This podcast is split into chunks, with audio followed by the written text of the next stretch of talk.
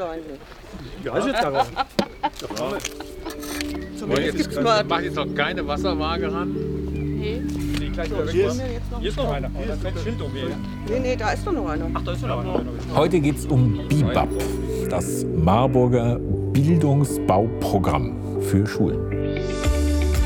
Herzlich willkommen zu Hör mal Marburg, der Podcast der Universitätsstadt Marburg. Passend zum Schulbeginn geht es in dieser Folge um BIBAP, das Marburger Bildungsbauprogramm. Was ist BIBAP und worum geht es genau? Wir waren zu Besuch bei der Grundsteinlegung des Erweiterungsbaus der Grundschule Marbach und haben mit unterschiedlichen Vertretern der Stadt gesprochen. Zu Beginn hören wir unseren Oberbürgermeister Thomas Spieß.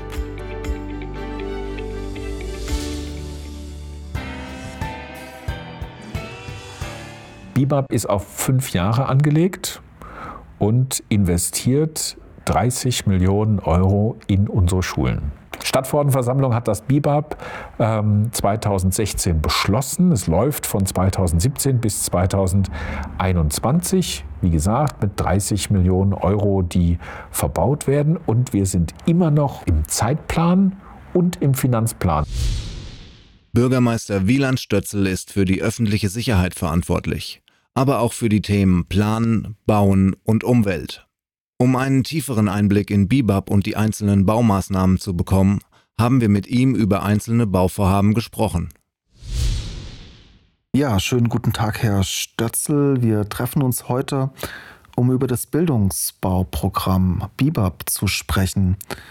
Erzählen Sie mir kurz, was passiert gerade am Schwanhof. Ja, am Schwanhof bauen wir eine neue Turnhalle, eine Einfelder-Turnhalle. Das ist die Turnhalle der früheren Pestalozzi-Schule. Das ist vielleicht dem einen oder anderen Marburger noch eher ein Begriff, heißt ja heute Schule am Schwanhof. Und das Projekt Turnhalle am Schwanhof ist mit über drei Millionen Euro eins der größeren Projekte, die jetzt laufen. Die neue Halle wird etwas größer sein als die alte Halle. Also die alte waren etwa 600 Quadratmeter. Jetzt liegen wir in der Planung bei etwa 800 Quadratmeter. Die wird natürlich nach heutigen Standards gebaut. Nach modernen Standards heißt ja auch heute, dass das Klima berücksichtigt wurde.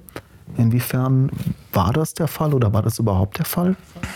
Die Fassaden werden wir ähm, als Wärmedämmverbundsystem ähm, bauen und ausführen. Das, die Schule äh, inklusive Sporthalle soll ans Fernwärmenetz in der Leopold-Lukas-Straße angeschlossen werden und auf dem Dach der Halle ist eine Photovoltaikanlage geplant.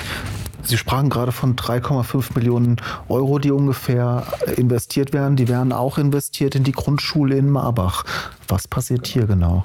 Da geht es um einen Erweiterungsbau, der gegenüber von der jetzigen Grundschule auf der anderen Straßenseite der äh, Haselhecke entsteht.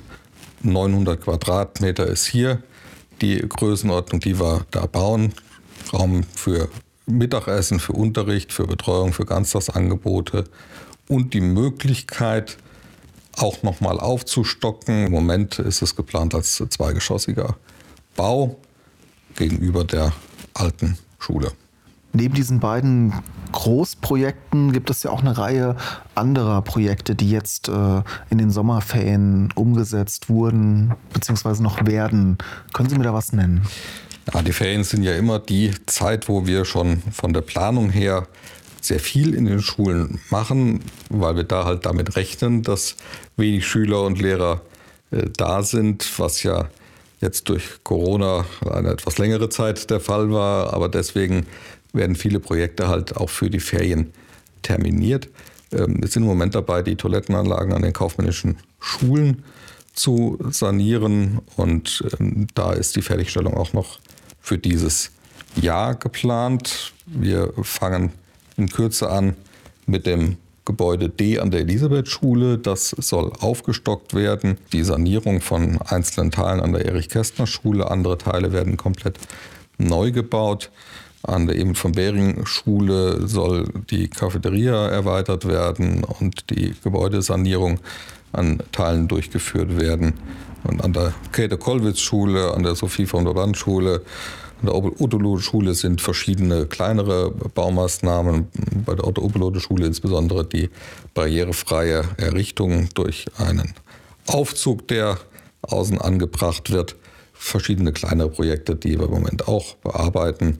Also alles in allem hat unsere Hochbauabteilung im Moment viel zu tun durch verschiedene Bauprojekte, teilweise auch sehr großvolumige Bauprojekte, die im Bereich der Schulen und Sporthallen anstehen. Die Marburger Schüler, die Marburger Eltern hatten ja einiges durchzumachen in den letzten Monaten. Jetzt startet die Schule wieder. Was wollen Sie den Eltern, den Kindern mit ins neue Schuljahr geben, auch gerade in Anbetracht von Corona? Ich glaube, es war schon für viele Eltern, Schüler und Lehrer eine Herausforderung, sich so spontan auf die neue Situation einzustellen und die Kinder praktisch von zu Hause lernen zu lassen oder dann mit einzelnen Präsenztagen in der Schule mit dem Lehrer in Kontakt treten zu lassen. Und wir hoffen, dass jetzt wieder so langsam die Normalität Einzug hält, wir keine zweite Welle bekommen oder zumindest nicht in dem Umfang, dass da wieder erhebliche Einschränkungen zu erwarten sind.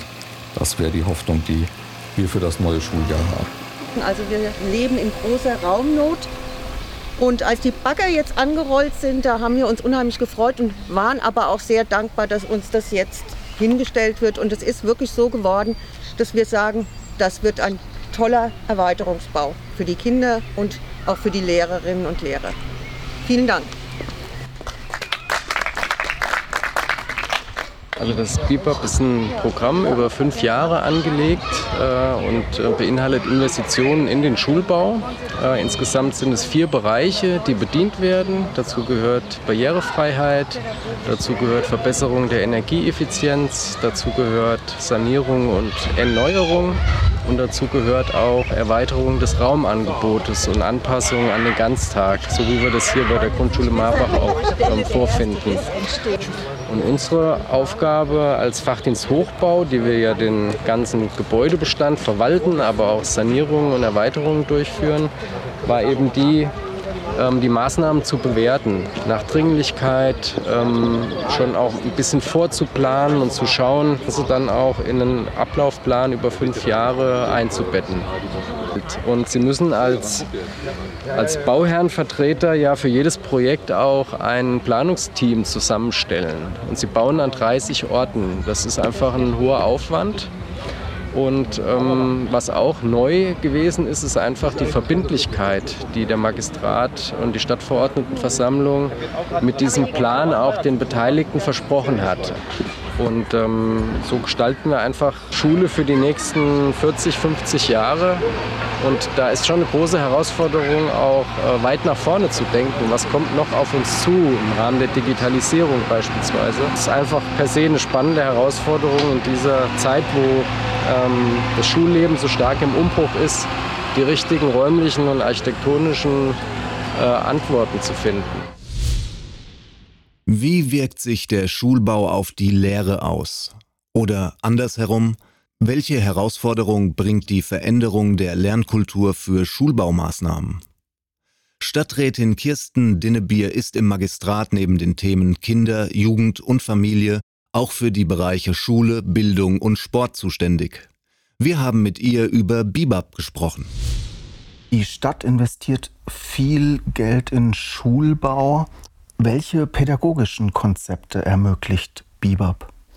Also wenn wir Schule neu denken wollen, wir das als Stadt auch unterstützen, müssen wir auch die Schulbauten, die Räumlichkeiten an den heutigen Bedürfnissen und Bedarfen anpassen und da auch eine hochwertige Bildung mit zu unterstützen. Schule ist heute etwas anderes, als wir das früher kannten.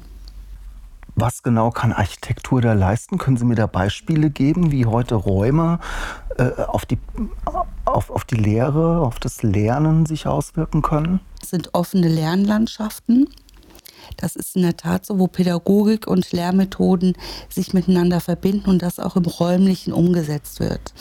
Da müsste ich das so vorstellen, dass wir ähm, große offene Lernlandschaften hatten. Die Richtsberg Gesamtschule hat, ist in verschiedenen Clustern eingeteilt mit früher sechs üblichen Klassenräumen, dass da ähm, Räume zusammengefasst wurden und es gibt Inputräume, die viel, viel kleiner sind, als wir sie kennen. Ein Stehtisch.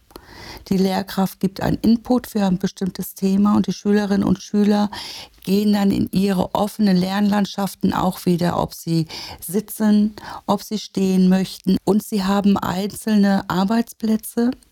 Und das ist einfach enorm, das muss man sich einfach ansehen, um da ein Bild zu bekommen. Können Sie mir noch was zum Stichpunkt digitale Infrastruktur und Ausstattung erzählen? Mein Sohn kommt jetzt in die vierte Klasse. Ich bin gespannt, wie sich sein Schulleben weiterentwickeln wird, gerade im Hinblick auf diese ganzen digitalen Werkzeuge. Also wir haben ja sehr frühzeitig ähm, äh, direkt nach den Osterferien schon begonnen, nachdem klar war, es wird leider bei dem Homeschooling bleiben, dass wir genau auch im Bildungsbereich, in der digitalen Bildung drauf gedrängt haben, dass kein Kind abgehängt werden kann, weil zu Hause ähm, die Geräte nicht vorhanden sind. Deswegen haben wir direkt nach den Osterferien damit begonnen, iPads zu verleihen.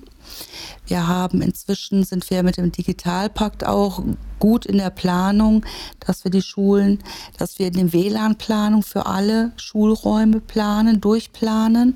Und da haben wir über 1000 Räume, die mit Access Points ausgestattet werden müssen.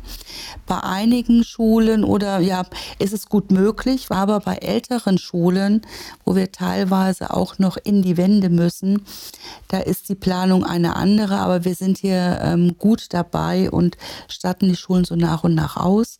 Und dazu gehört natürlich dann auch die technische Unterstützung, also mit den mobilen Endgeräten oder auch je nach Schulform, dass es dann Notebooks sind. Es müssen nicht nur Tablets sein, je nachdem, ob irgendwelche Fachsoftware genutzt werden muss, dass es dann mit Notebooks teilweise besser ist. Was wünschen Sie sich für die Marburger Schulen und vor allem jetzt für den Neustart nach den Sommerferien? Ich wünsche mir, dass wir wieder in die ja, in eine Regelbeschulung reinkommen und wir auch das anbieten können, was wir von der Stadt Marburg alles bisher machen, ob das nun über die lokale Bildungsplanung ist, über die verschiedenen Sportvereine und Schule, dass all das wieder stattfinden kann, dass wir die Schulen unterstützen, auch auf ihrem Weg immer mehr zu einem ordentlichen und gebundenen Ganztag. Denn wir wissen aus den verschiedenen Untersuchungen, dass ähm, Ganztagsschulen für viele Kinder gut ist, was für alle Kinder gut ist und wir da für die Bildungsstadt Marburg da vorankommen. Das war's auch schon mit Hör mal Marburg. Wir hoffen, es hat euch gefallen und freuen uns auf euer Feedback. Schreibt uns doch einfach eine Nachricht und abonniert diesen Podcast. Empfehlt ihn Freunden und Verwandten. Ihr findet uns auf www.hörmalmarburg.de oder auf allen gängigen Podcast-Plattformen. Also, wir hören uns in zwei Wochen, wenn es wieder heißt Hör mal Marburg, der Podcast der Universitätsstadt Marburg.